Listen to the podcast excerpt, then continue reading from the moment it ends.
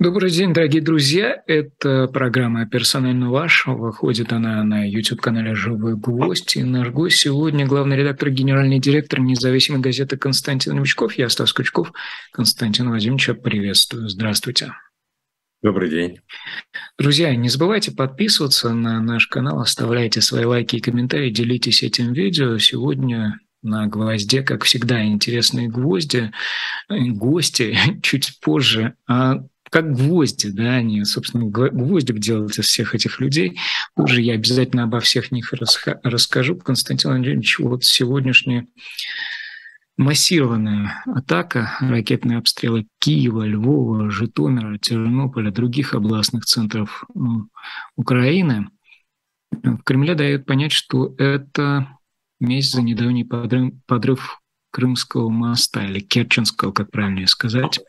Президент Путин на совещании с членами Совбеза говорит, что в случае попыток терактов, как он это называет, ответ России будет жестким. А куда уж еще жестче и э, кому от этого хорошо, я так вопрос поставлю. Зачем соображения мести э, в, привносятся в межгосударственные, пусть и чрезвычайно острые на грани, да не на грани, а за гранью пола отношения? Как вы ответите? Ну, вы сами же говорите, что за гранью отношений. Поэтому, э, когда отношения за гранью, мне кажется, вот эта градация чрезвычайно жесткие или просто жесткие, или недостаточно жесткие, э, ну, не так э, качественно описывает ситуацию. Я так понимаю, что э, Путин продолжает находиться под сильным давлением э, различных э, сил, мы говорили с вами в прошлый раз, когда общались, и он, э, когда мы анализировали типы давления от разных групп, начиная от Кадырова и Пригожина и заканчивая э, там, я не знаю, телеграм-каналами, э, требовали каких-то решительных действий. И буквально в тот же день, когда у нас был эфир, последние три недели назад, объявили о частичной мобилизации. Это была абсолютно очевидная реакция на вот это давление, на которое есть.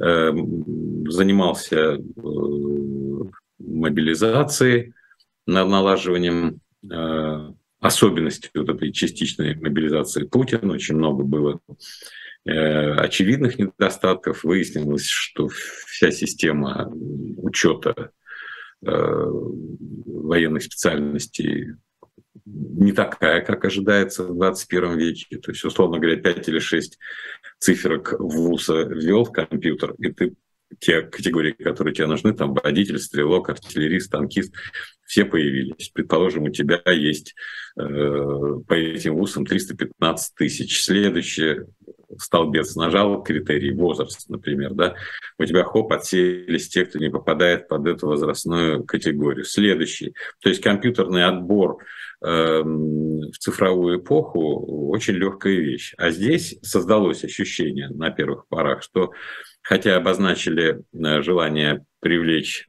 по частичной мобилизации 300 тысяч человек, но указав, что 25 миллионов человек военнообязанных в стране, да, закидывают широкий бредень, э, как бы из всех 25 миллионов мы наберем вот эти 300 тысяч. И получается, что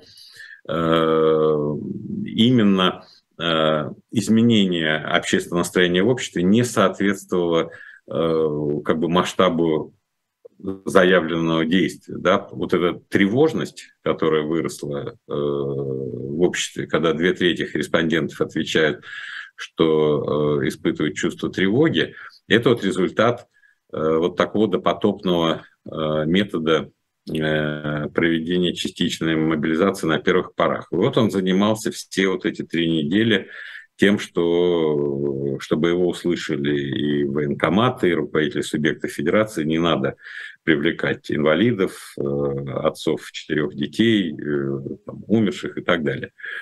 Вот, а тут случился Крымский мост, и давление усилилось еще больше на него. И давление это уже звучало просто хватит э, обещать э, нам про красные линии, прям открытым текстом говорили. В свое время отвечая на вопрос про Крымский мост, было указано, что это красная линия. Да? Э, бездействие дальше влечет разочарование в обществе и так далее. И вот этот гул голосов привел к тому, что, во-первых, поменялся командующий. Командующий отличается решительностью, вот этот Суровикин. Это он, кажется, командовал боями за Мариуполь то есть метод э, предельно решительный и жесткий. Видимо, сейчас э, логика э, противостояния военного диктует э, максимальный запрос на решительных, категоричных, ясномыслящих, четко дающих приказы людей. И э, сама же логика этого противостояния, мне кажется, побуждает, побуждает э, даже не бескомпромиссность, а беспредельная жестокость. Это вот, отвечая на ваш вопрос. Беспредельная жестокость. То есть враг – это враг, и поэтому э, давайте мы этого врага вот показываем ему, что мы можем все, допустим, всю электроинфраструктуру уничтожить. Посмотрим, как вы поживете э, осенью и зимой э, предстоящей. Без дополнительной Без... рефлексии какой-нибудь. Вот, поэтому, э, судя по всему, ну, все признаки того, что этот конфликт э, на данной фазе он не имеет э, разрешения, более того, никто не стремится ни к какому его завершению, после того, как Зеленский заявил, что с Путиным вести переговоры не будет, а масса так называемых аналитиков начал нам рассказывать про то, что э, Путина вот-вот сместят и какой-то внутренний раскол. Это ужасно смешно. Видимо, далеко от Москвы, когда люди находятся, они э, ну, руководствуются каким-то такой wishful thinking, да, им так хочется верить. Эта элита путинская, это не ельцинская элита и не Горбачевская элита. Эту элиту он по, по зернышку по человечку, по спичечке собрал сам.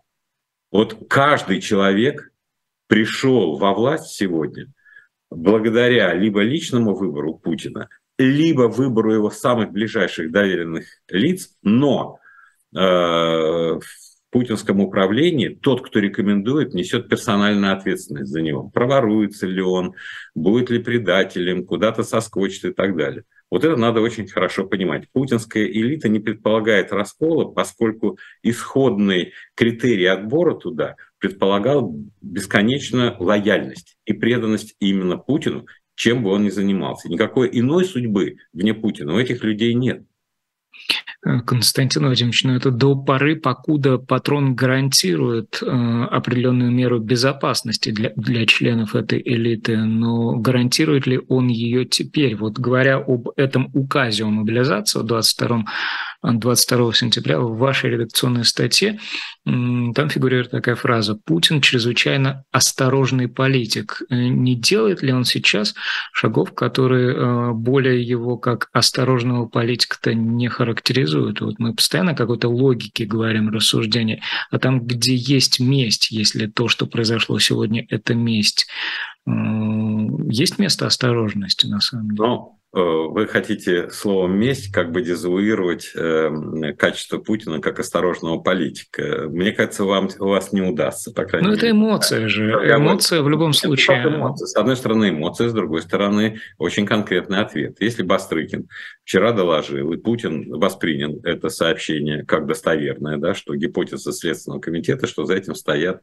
э, эти украинские спецслужбы. Да?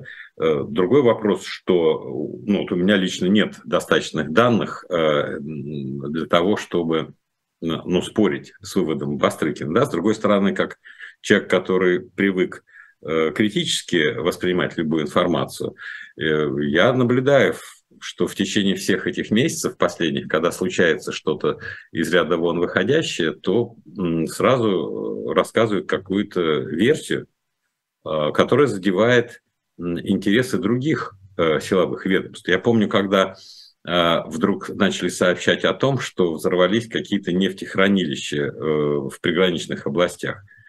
По-моему, там Белгород, по-моему, не то Курск, не то Брянск, ну, в общем, несколько, да. И вдруг нам сообщают, Это прилетели два вертолета с территории Украины, провезли, э, совершили выстрел и улетели. А, и несколько часов в информационном пространстве, э, значит, такая вещь. Ну, потом начинают думать, ничего себе, у нас граница. Два вертолета, сколько они там, 200 километров летели, пролетели через границу, пульнули по этим э, нефтехранилищам и улетели. Ну, это э, так, кто у нас за границей отвечает? Выясняется, что вообще пограничники – это компетенция ФСБ. И очень быстро от, отрулили от этой версии прям до конца следующего дня уже и местные власти, и все. Они поняли, что объясняя нечто, на тот момент пока еще неизвестно, они задевают интересы ФСБ и представление ФСБ в глазах Путина. Равно как и с этой версией о э, закладке или фуре, э, заехавшей на Керченский мост, э, приехавшей, дескать, из Болгарии, растаможенной через... Там пять, пять границ, да? А что mm-hmm. а что делают эти э, ФСБшники тогда? Непонятно. И получается, и вдруг тогда, вот когда э, э, вот летели вертолеты, да, ну, начали думать, а почему такую версию странную придумали? Ну, явно же сочинили из пальца, приехали вертолеты, постреляли. А потом начали думать, слушайте, а если сгорели эти нефтебазы, а вдруг там была недостача? А вдруг таким образом все уже украдено до нас, классическая фраза, да? Вдруг они поняли, что сейчас начнут считать, а тратили эти э, тысячи литров э, дизельного топлива на, э, во время там учений, которые проводились. А может быть, не тратили? Может быть, навыков недостаточно у этих ребят, которые на технике, как э, первоклассники, э, ездят и врезаются друг в друга. Может быть, они следы заметают? И так и пошло. И вот тогда начали говорить о том, что э, ФСБ э, достаточно много, ну, э, по крайней мере, так считается, критической информации об уровне вооруженных сил. Начали говорить о том, что на Шойгу и на генштаб Герасимова идет атака, и бумаги эти кладет. Поэтому в этом смысле но это не раскол, это конкуренция спецслужб или силовых ведомств э, внутри э, государства с авторитарным типом правления. Это нормально, это естественно, это можно подтверждать, э, потому что за эти семь с лишним месяцев, безусловно, уже ну, появляются достаточно непротиворечивые нарративы. Вот я в редакционной пишу, что все идет, конечно, по плану, но обращ... сообщение, вот это частичная мобилизация, это открытое сообщение обществу, что проблемы очень тяжелые.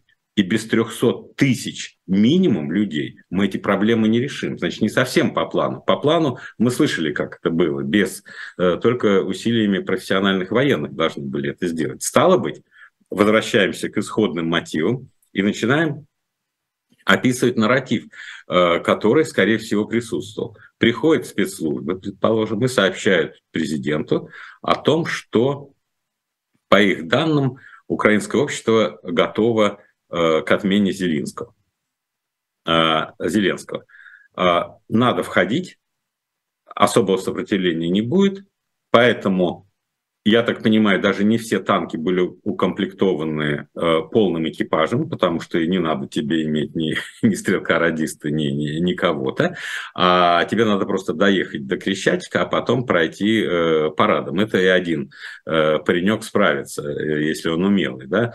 А если, допустим, у, у росгвардейца в рундуке есть пластмассовый щит, он идет на эту спецоперацию, то это для того, чтобы когда э, некоторая часть несознательных киевлян выйдет на следующий день протестовать на Крещатик, чтобы вот этими щитами как раз их и отгонять.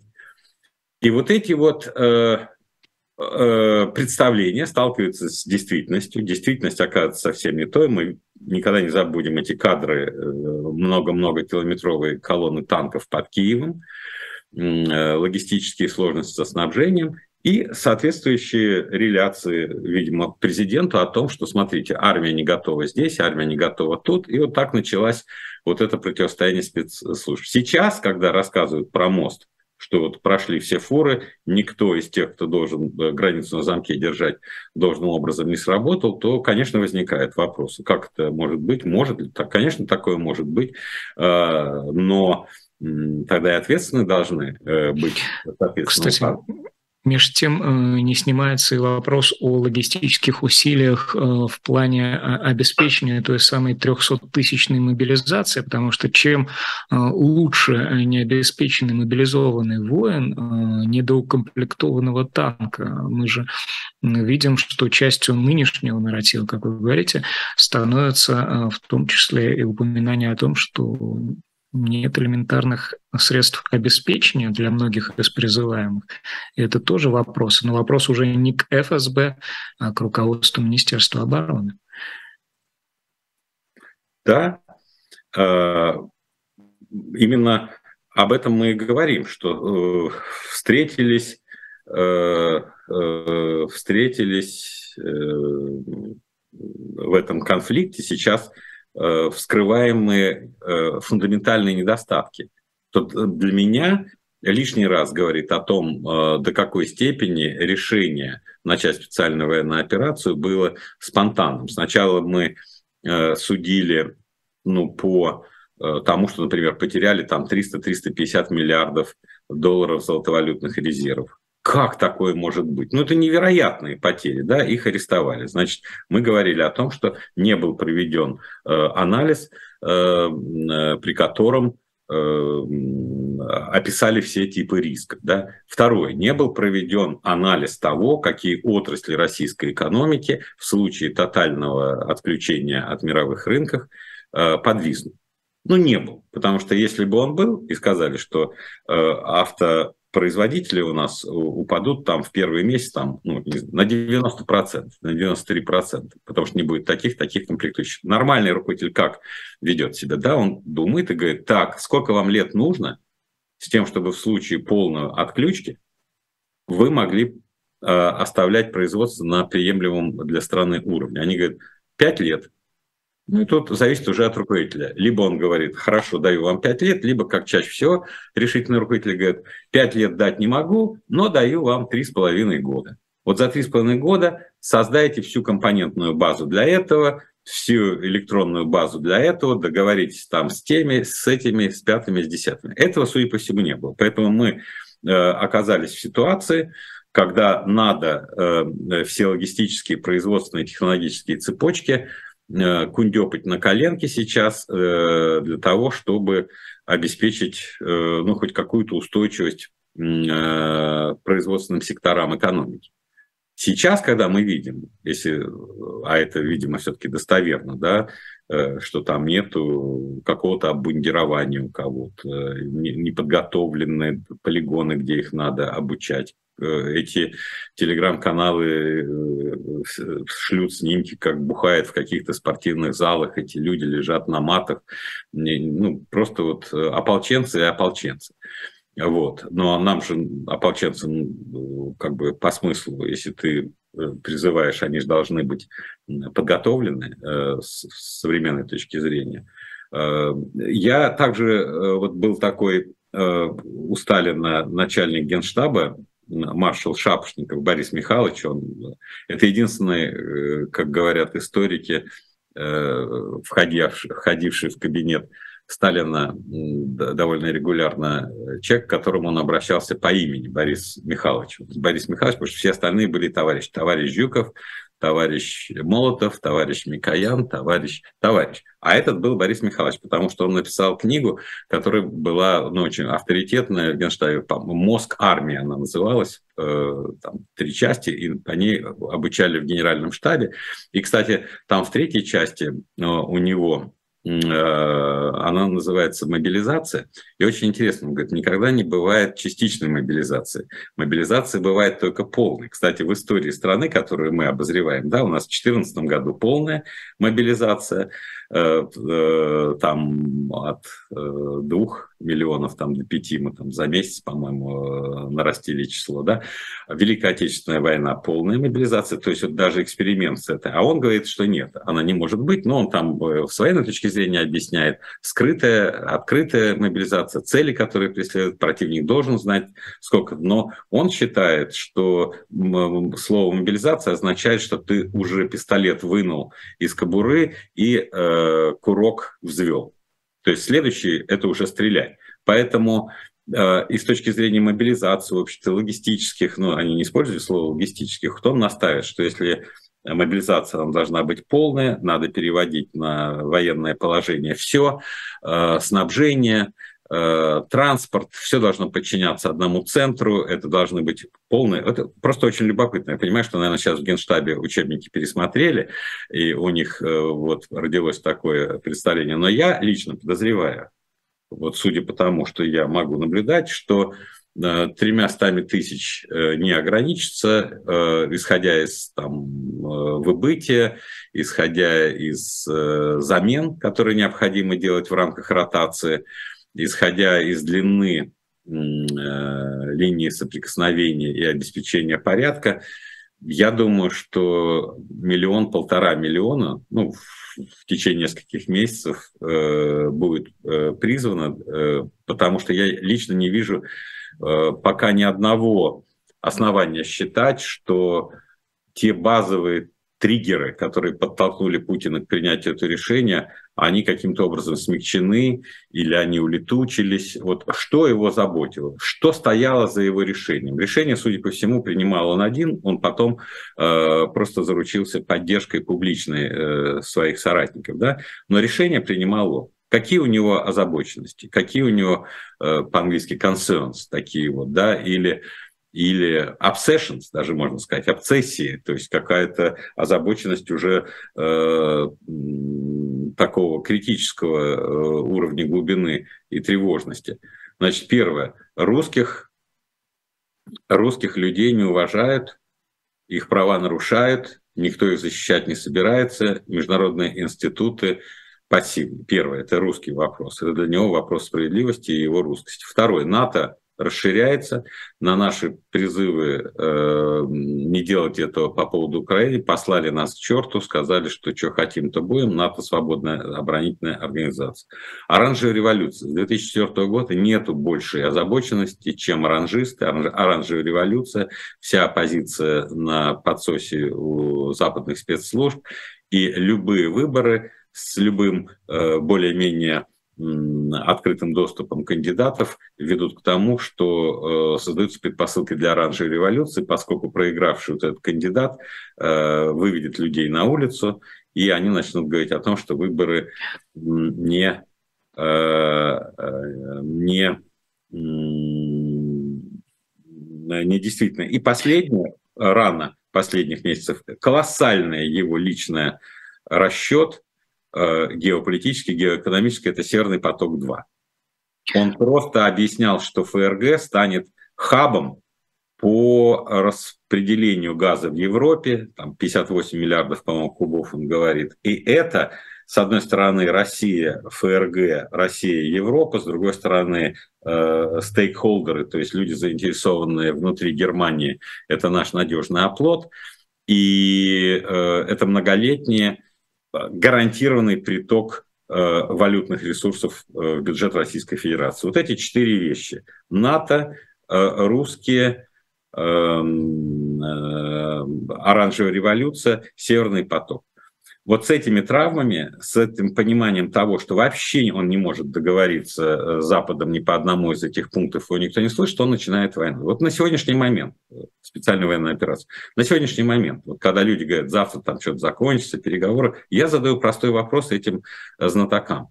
Дорогие мои, скажите, какая из этих озабоченностей, вот какая сейчас у Путина ушла, и он скажет, ой, что-то я не, не так думал. Вот я не так думал про НАТО, я не так думал про то, что русских там нет. Поэтому с моей точки зрения, еще раз повторяю, лучше все-таки э, быть подготовленными э, к длительному э, конфликту, к длительному, тяжелому, жестокому, и он позволит, ну, как бы правильнее распределить душевные, духовные, моральные, эмоциональные, физические силы. Э, я вот много с людьми встречаюсь, и они мне, э, ну, естественно, все говорят, слушайте, мы вас давно не видели, э, скажите, пожалуйста, что будет, вот как, как нам, как жить и так далее. Вот у меня только один совет. Не спринтерская дистанция перед вами, а стайерская. 42, э, даже марафонская, 42 километра, 195 метров вам надо пройти, а не 100 метров. И распределите эти 42 километра. Ну, вот эта марафонская дистанция требует прежде всего чего от бегущего? мера прогнозирования определенной способности э, планирования да, э, своих ресурсов, своих возможностей и некоторых реакций на происходящее извне. За 7 месяцев мера этого прогнозирования э, в Кремле как представляется, ну вот судя по тому, что мы видим, лишь снизилась. Более того, вот эта вот э, череда заходящих товарищей, некоторых из которых вполне возможно он и называет по имени-отчеству, да, э, в условиях, что у самого арбитра э, нет четкого представления о том, что будет дальше, вполне э, допускаю. Очень Я... много людей живут по принципу «давайте вяжемся в бой, а потом э, разберемся». Поэтому я не могу сказать вот конкретно. Я всем Э, ну, привожу какие исторические вещи. Вот у Солженицына в архипелаге ГУЛАГ хорошо описывается такой тонкий психологический момент, что вот сидят, сидят все в бараке, отрезаны от всех источников информации, и вдруг кто-то такой умный говорит, слушайте, достоверно известно, что э, скоро будет амнистия на 23 февраля, точно, на 23 февраля 47 -го года или там 48 -го года.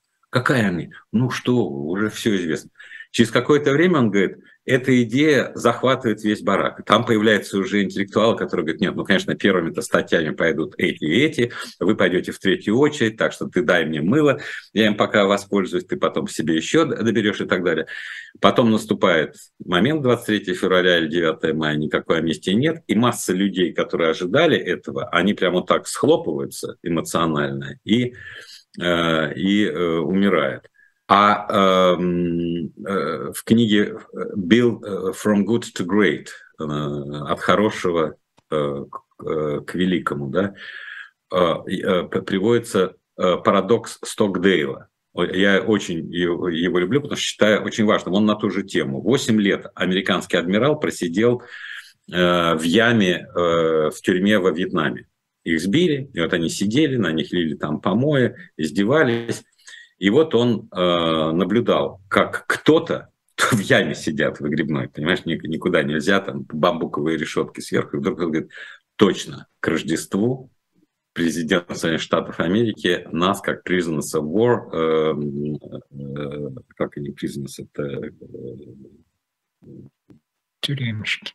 Не, нет, prisoners of war, то есть заключенные войны или, ну, в общем, обменяет нас. Пленные, э, пленники. Пленные, да, плен, пленные войны. Он нас обменяет. Все. И вот уже ждут. Слушай, а 23-го он обменяет до, или 24-го? 20, ничего не происходит. 23-го, 24-го. Слушай, ну, конечно, они же сейчас гуляют, у них же там рождественские но точно там 26-го выходит на работу, нас обменяют. Ничего не происходит, и опять часть людей э, духом падают, они умирают. И вот он сформулировал Э, фразу, которая получила название, и ее, собственно, почему в этой книге ее приводят, потому что это очень важно для бизнеса. Она называется «Парадокс Стокдейл». Она звучит так. «Сохраняйте веру, и вы победите». Это очень позитивная да? «Невзирая на трудности, победите». И в то же самое время, вот парадокс, чем ты должен заниматься в то же самое время. Смотрите суровой правде в лицо – какой бы жестокой эта правда не казалась.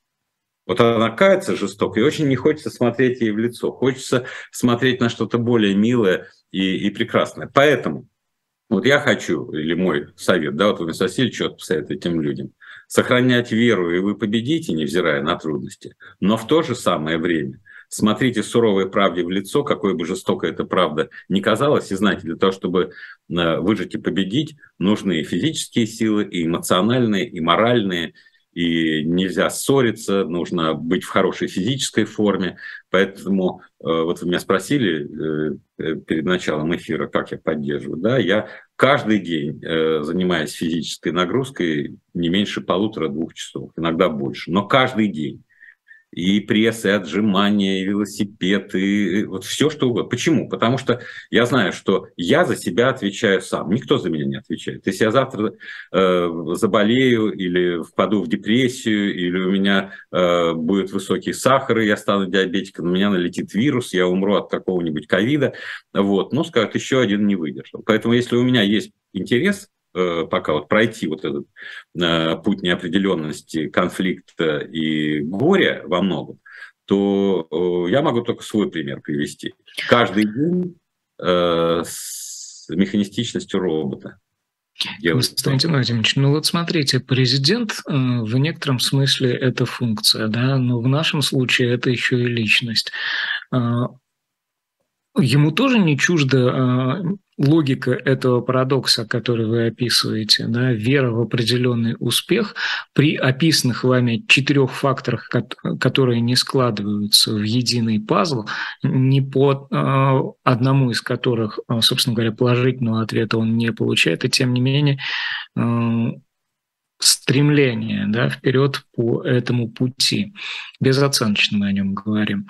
На ваш взгляд, э, на сегодняшний день его понимание, его представление о победной реляции, а, которую ему донесут, оно трансформировалось, оно некоторым образом претерпевает какие-то трансформации э, в связи с происходящим, потому что очевидно, что как-то не срастается все в единую структуру. Э, мне кажется, оно у многих не срастается именно потому, что то, что нас ждет, оно до такой степени не является следствием той жизни, которой мы жили, тех практик, к которым мы привыкли, что, э, конечно, даже в головах ближайших его людей э, нету этой картины, чему мы стремимся. То есть, ну, э, любой проект, он, его особенность такова, что ты должен сложить базовые черты этого проекта и начинать его воплощать.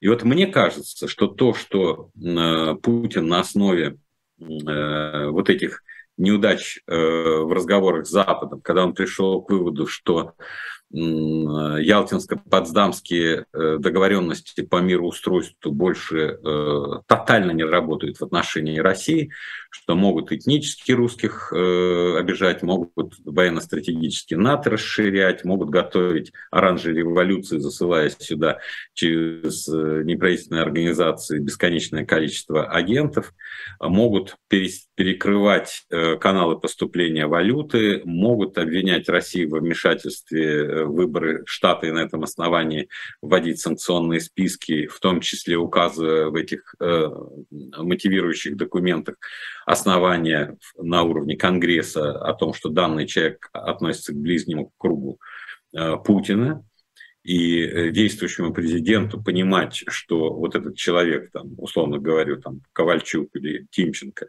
он в санкциях, потому что он дружит, то есть он как прокаженный, от него надо либо отречься, либо предать, Э, и тогда ты выйдешь из этих санкций. А так, и вот это вот все вместе привело его к выводу, что нужен новый мировой международный порядок.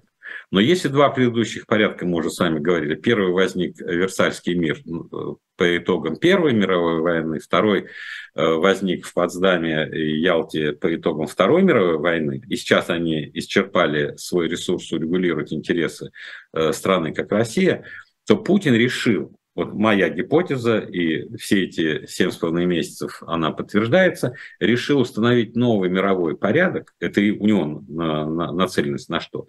Без мировой войны. На локальной воде с желанием вырезать Россию из мировых отношений, даже так жестко, как происходит сейчас, не поставив никого в известность, поэтому все действительно на коленках сшивают новые производственные технологические цепочки.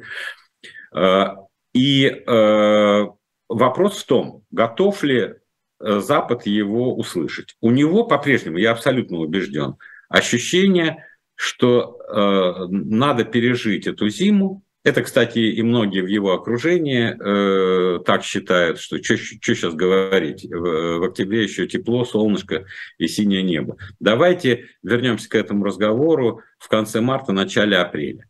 Если Запад Европа переживет без сильных потрясений э, социальных, политических и скажет, да, вот эта цена за демократию, которую мы все готовы платить, у, нас, у них там позакрывается э, производство в Европе, многие станут безработными, а люди будут ходить счастливые и говорить, но зато, вот видите, э, русские там за газ мы им не платим больше.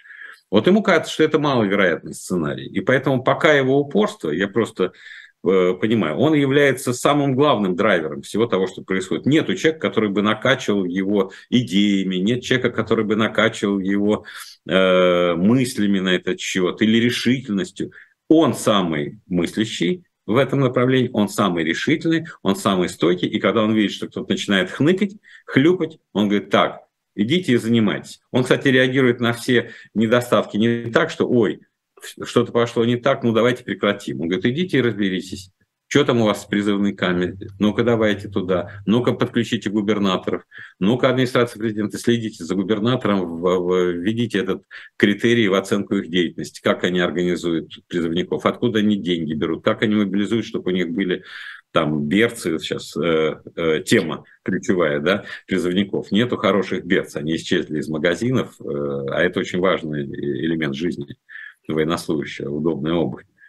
Да даже элементы как э, система оказания первой медицинской помощи в условиях боевых действий тоже Согласен. сильно проседает. А вот смотрите, этот э, взор э, да, на предстоящую зиму, он э, обращен только на внешний контур, именно на реакцию Запада, потому что ведь подоспевает э, проблемка э, внутри, да, с человеком, э, живущим внутри России, у которого отнюдь не все так безоблачно, как это хотелось бы казаться. Да, И... нет, это безусловно. Э, я считаю, что это безусловно учитывают. вот эту вот социологию, которую дали о повышении уровня тревожности, и то публичное внимание, которое Путин уделяет э, наведению порядка с призывниками, расширяя список тех, кто имеет законное право не быть призванными до там, частных вузов, э, молодежь и так далее. То есть здесь понятно, э, понятно, что они это имеют в виду. Но мне кажется, до тех пор, пока во власти есть решительность и решимость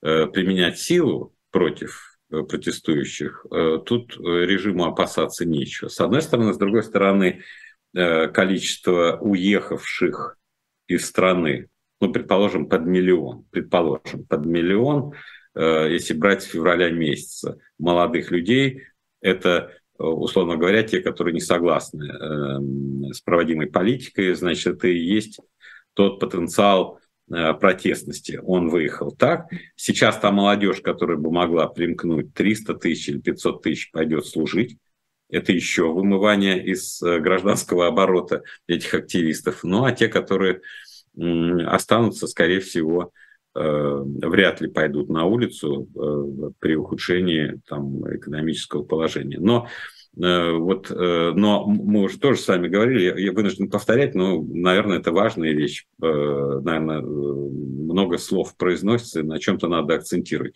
Вот по моему расчету, два года военное противостояние до исчерпания ресурсов. Уже полгода, считай, есть, еще полтора года, год и семь месяцев, два года.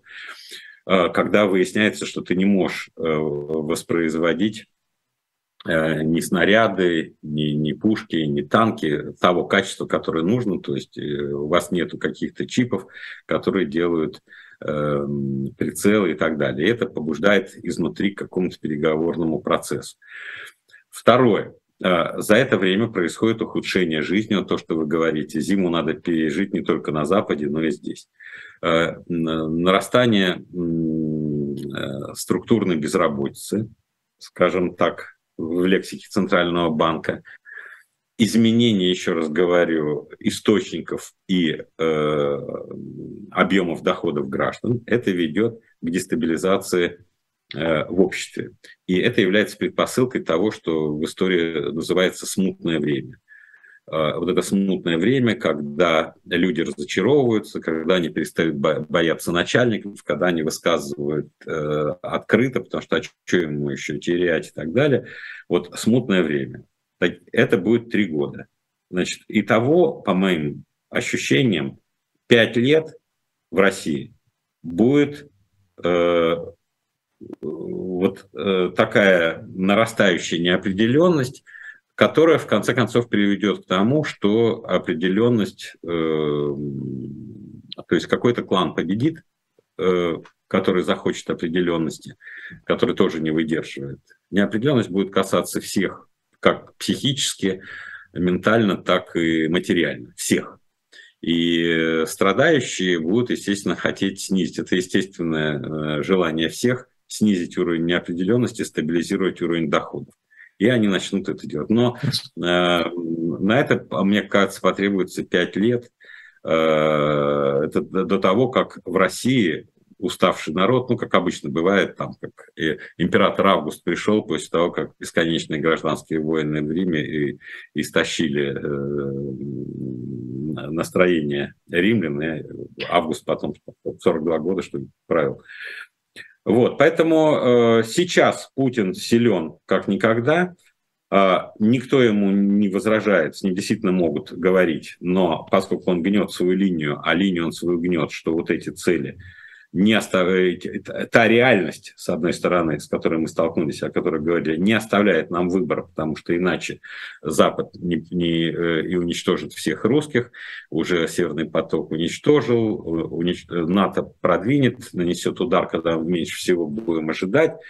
Э, они затихли на какое-то время по теме демилитаризации и денацификации. Нацификации.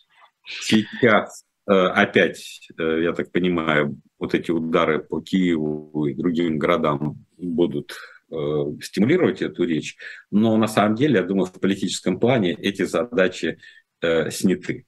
Уже Константин Владимирович, а вот если в этой парадигме, в парадигме рассуждения Путина, так как вы ее интерпретируете, Украина есть несостоявшееся государство, квазигосударственное образование, как угодно назовите, да, то 40-миллионный народ этой я такого, страны... Как... Я такого не говорил, я такого не говорил. Окей. Украина, а состоявшая failed state, это не мой термин, это Фукуяма первый придумал. Окей, но тем не менее, вот э, это словосочетание... Не, не надо оно... так говорить, оно нас заведет в тупик, потому что мы начнем тогда обзываться. Вы говорите, Украина не состоявшееся государство, кто-то скажет, Россия не состоявшееся государство. Это, мне кажется, методологически э, ошибочный вектор, потому что говорил-говорил весь Запад, э, что Украина не состоявшееся государство, а пробил час, и мы увидим, что оно вполне себе состоявшееся государство с точки зрения организации, мобилизации, э, характера Хорошо, тогда я по-другому закручу. Когда э, в августе прошлого года Путин э, написал эту статью о единстве русского украинского народа, э, вот эти 40 миллионов жив, живущих в Украине э, людей, которые являются частью этого в его э, логике народа на сегодняшний день после ударов по объектам критической инфраструктуры остаются в страдательном состоянии, в жутчайшем состоянии. Вот этот фактор э, при э, величии, в кавычки беру это слово, тех задач, которые он формулирует для себя, он является фактором, которым можно пренебречь с его с точки зрения? Видите, я когда задачи перечислял, то, что его травмирует, там нету задач, что мы один народ, что там, ну, э, нету. Он уже русский народ, который угнетается, выделил в отдельный народ. Он уже говорит об украинском народе. Он с кем-то он с молодежью общался. Он говорит об украинской культуре, об украинских песнях. Я, кстати, читал на прошедшей неделе книгу хорошую э, «Формирование русского народа» 58 года, через 4 года после э, 300-летия присоединения Украины к России хорошее академическое исследование вот в стиле ну, классического академического советского, да, и вот они там выходят на какие-то параметры, очень интересные лексические. И так к 17 веку, к 16 концу 16 сформировались три народности. Русская, украинская, белорусская. То есть вот эти народности со своими элементами культуры, с ареалом распространения являются намного более качественными характеристиками тех народностей, из которых формируется как бы, ну, какой-то большой народ, но вот этот большой народ – это больше, ну, как бы политическая характеристика э, того типа славян, которые там живут. А вот то, что э, обладает чертами э, именно э, отличительными особенностями и дифференцирующими чертами, дифференцирующими одних от других, э, является термин народности. И они через запятую сформировались русская народность, украинская народность, белорусская народность. И мне кажется, э, вот методология этого исследования, поскольку оно написано было совершенно не, не, не, не политически ангажировано, оно намного более точно описывает ситуацию. Поэтому я не думаю, что э, дальше идет разговор, потому что когда я читаю каких-то, ну, кого можно назвать мракобесами, но тем не менее достаточно публичными людьми, то они сокрушаются о следующем. Этот народ э, переформатировали. Они не такие, как мы. И это реальность. Это для нас самое большое открытие этих семи месяцев э, спецоперации. Как же так? Мы думали, что они братья, а они типа киборги какие-то оказались. И поэтому перед ними вопрос, э, что надо с этими делать? Оставить их киборгами э, и совершенно другими, либо начинать, ну, есть там горячий голову, который говорит, перевоспитанию подлежит весь украинский народ. Абсолютно на полном серьезе. Это люди, которых по телевизору видите, вот, которые пишут большие, просто не теоретического характера, в котором говорят, представляете, какой объем Э, задач стоит перед русским народом по перевоспитанию вот этих заблудших. Это же совершенно сюрреализм.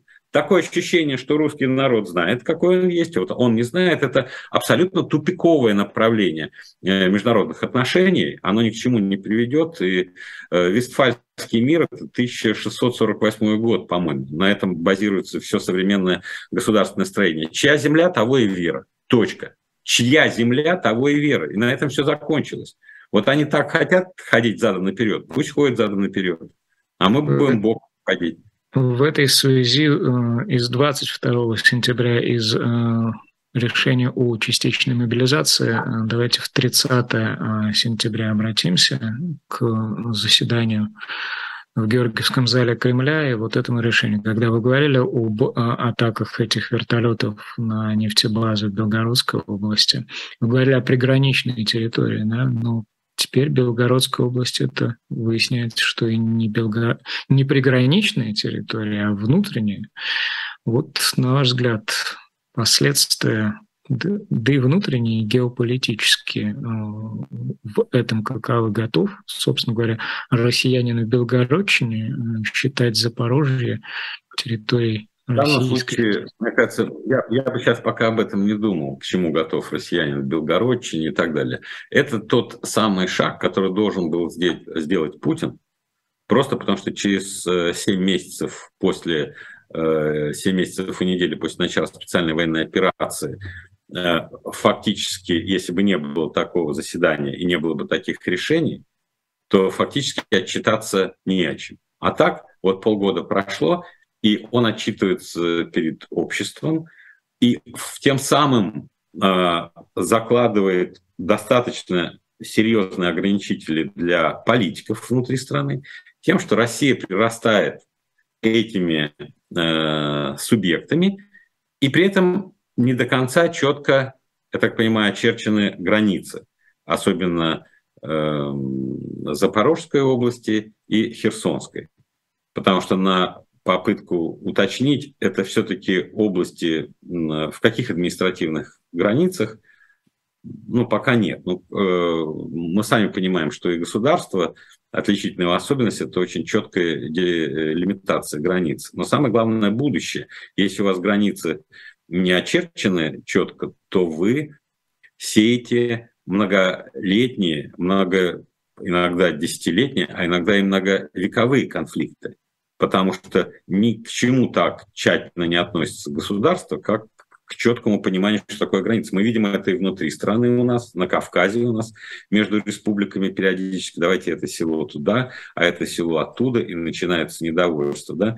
Мы знаем, что Путин э, в начале своего правления отдал территории, э, включая остров Даманский, Китаю.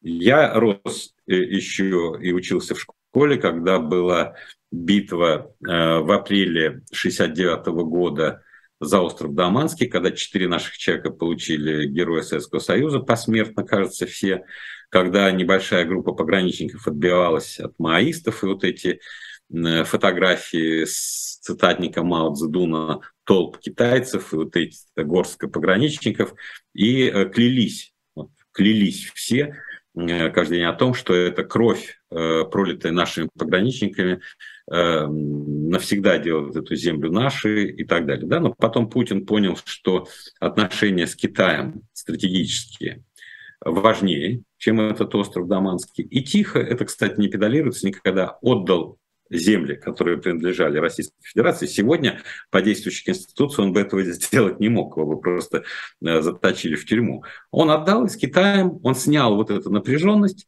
но зато получил некие стратегические преимущества в виде э, таких доверительных отношений э, с китайскими руководителями. Вопрос, если у тебя будут оставаться нерешенные вопросы по границе, разве ты можешь маломальски нормальные доверительные отношения развивать с этими э, руководителями, кто бы там ни пришел. А главное, кто после тебя не придет э, к власти. Нет.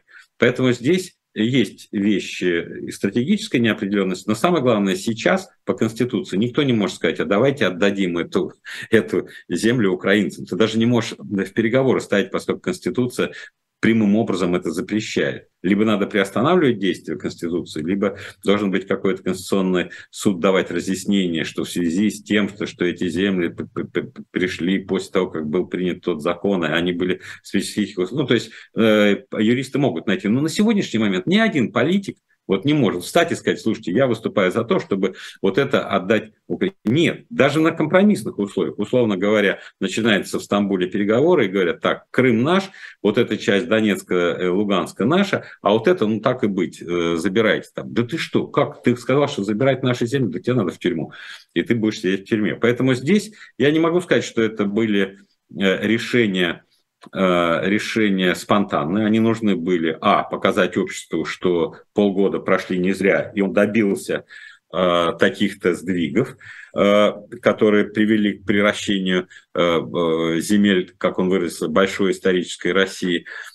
А второе, он эм, ограничил возможность политиков, которые хотели бы находиться в относительно легальном поле, ставить вопросы о э, территориальных переговорах с Украиной, потому что теперь по Конституции это земли наши. Поэтому что думают жители Белгородской области, мне кажется, на этом фоне для себя возможность ставить такие вопросы он а, оставляет в том смысле, что если не политик вокруг Путина, то сам Путин э, в момент, когда он э, какую-то переговорную позицию для себя отвоюет, в конце концов, ну, этим поступить. Вот, мне кажется, сейчас нет, Сейчас нет. А вот через полтора-два года, когда исчерпаются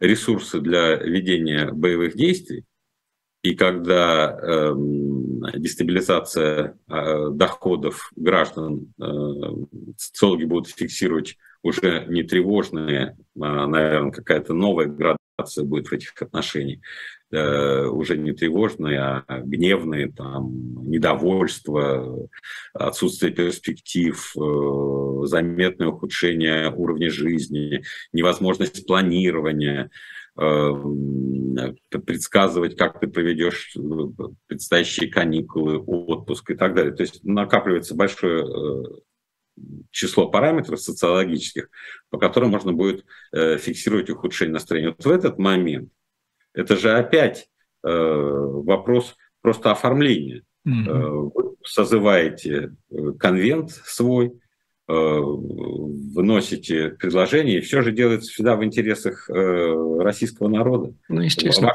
В интересах российского народа. А вот в, эти, в эту пятилетку, на нее выпадает, пятилетку, которую вы отводите для, до момента истощения ресурсов, в дальнейшем до смуты, так называемой, или чего-то подобного ей, Ведь там же 24 год приходится, то есть мы этот вопрос снимаем, и транзита э, ни в какой форме э, не предвидится. Или будет ну, придумана какая-то форма? Сейчас до такой степени сильнее всех, кто его окружает, вот до такой степени. Ну, просто это, ну, это Карабас-Барабас э, в своем театре э. Э, я думаю, что сейчас даже этот вопрос невозможно поставить. Ну, тогда Более к, того... к чему разговоры о конституционности, о сохранности там, э, буквы закона? Ведь Конституция... А Если ему по Конституции, он же сам говорит, что Конституция дала мне право. А, ну мы же обнулили, да, да. Как-то у меня все время выпадает это из, ну, из поля а зрения. Это главное. Это, это важно.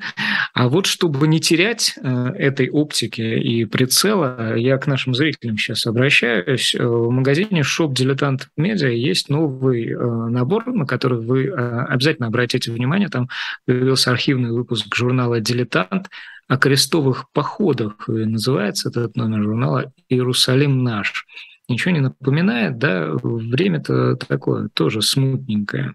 И книга историка э, Саймона Себага Монтефьоре «Иерусалим. Биография». Обратите на это внимание.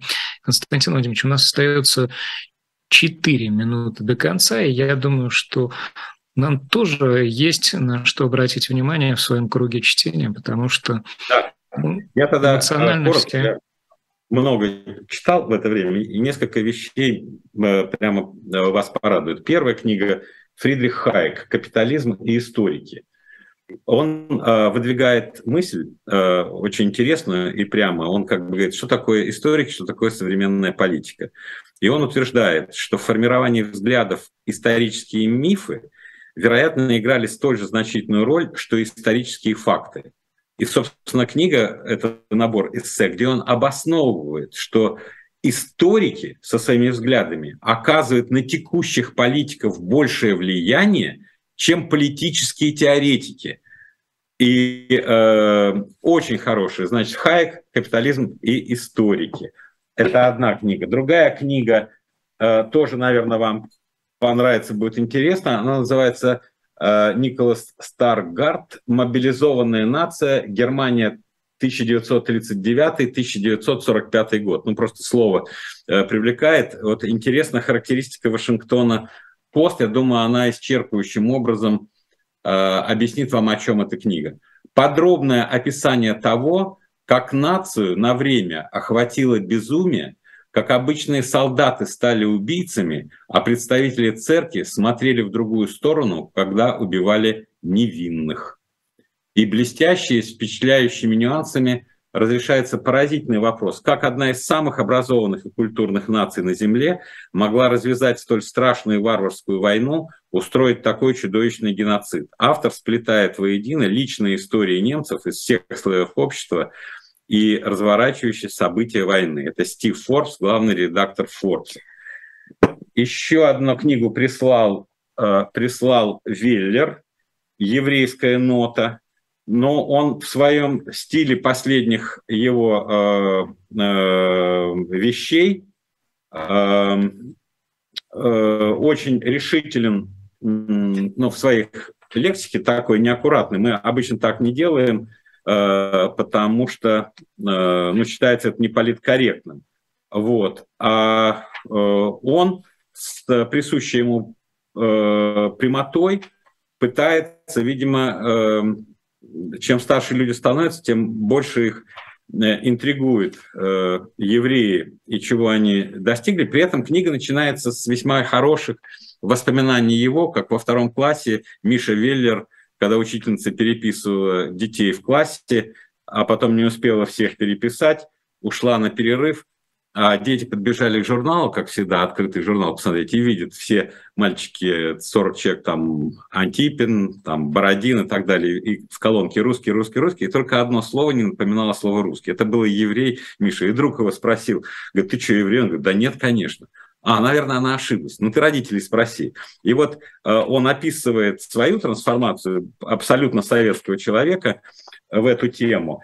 Ну и последнее, э, то, что я хотел, э, я обычно не рекомендую, люди сами это читают, но, но это Виктор Пелевин, КГБТ+, я купил, ну вот один только кусок. Смена власти в России всегда опасное время.